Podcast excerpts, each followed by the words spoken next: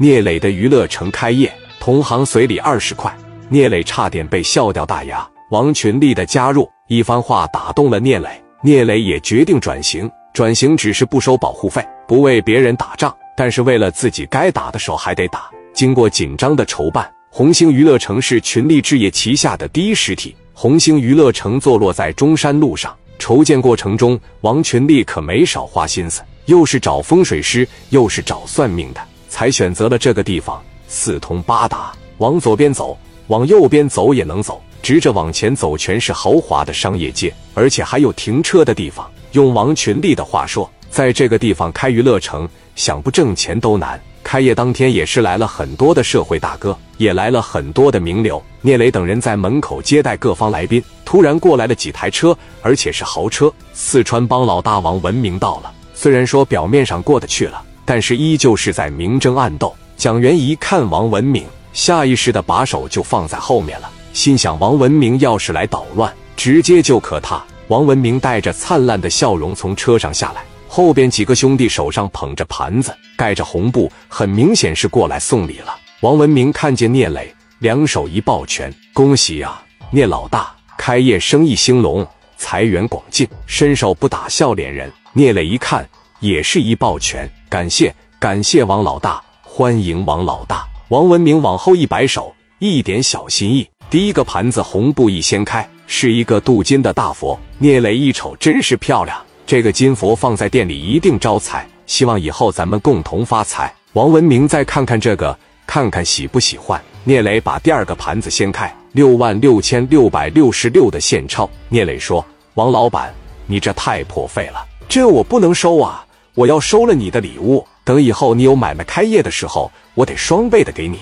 王文明开玩笑的说：“实在不行，到时候你把这金佛再给我还回去吧。”行了，咱哥俩就别开玩笑了。今天是你开业的好日子，这是我送给你的一份礼物，希望能够收下。我先进去，我也不在外边给你接人了。这好多人我都不认识，毕竟我是个外地人。聂磊问王文明：“一共来了多少人？”王文明说：“十来个吧。”那行，你进去吧。”聂磊说道。“蒋元，招待一下，把王老板单独安排一个包间。”蒋元上来一握手，就把王文明领进包间了。王群力来到聂磊身边：“磊哥，今天开业这么好的日子，中不中？”聂磊一拍王群力的肩膀：“你的效率真是高，这么短时间就给我张罗起来了呀！生意交给你，我绝对是放心。”一台黑色的奥迪一百拐了进来，聂磊一看，这不是贵客来了吗？聂磊赶紧上去，把车门一开，身往车门上方一伸：“贵客，文书长，贵客呀！”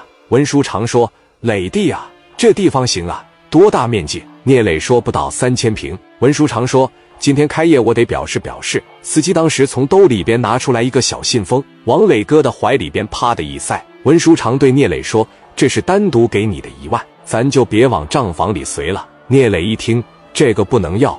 大哥，你今天能过来就已经很捧我场了。这么贵重的礼物，我不能要，你拿回去买酒喝。不行，一码归一码。这个礼你要是不收，那我心里边可不得劲了。我心里边要是一不得劲，你自己看着办。以后有啥事你就别跟我说了，好吧？虽然平常你这给我拿的不少，我也得让你见见回头的米吧。拿着吧，拿着吧，一点小意思。聂磊说：“你要这么说，那我就收下来了，收下。”收下，收下吧。文书常说：“我就不进去了。我要是进去喝酒，让谁见了，我得咋咋地，是吧？”兄弟，你忙活着，我在这抽根烟，我溜达两步，完事儿以后我就回去。衙门里边还等着我开会呢。聂磊和文书长聊了一会儿，把他往车里一送，车门一关，文书长的车开走了。红星娱乐城开业，有人感觉到心里边不太得劲。同行是一家，同行也是冤家。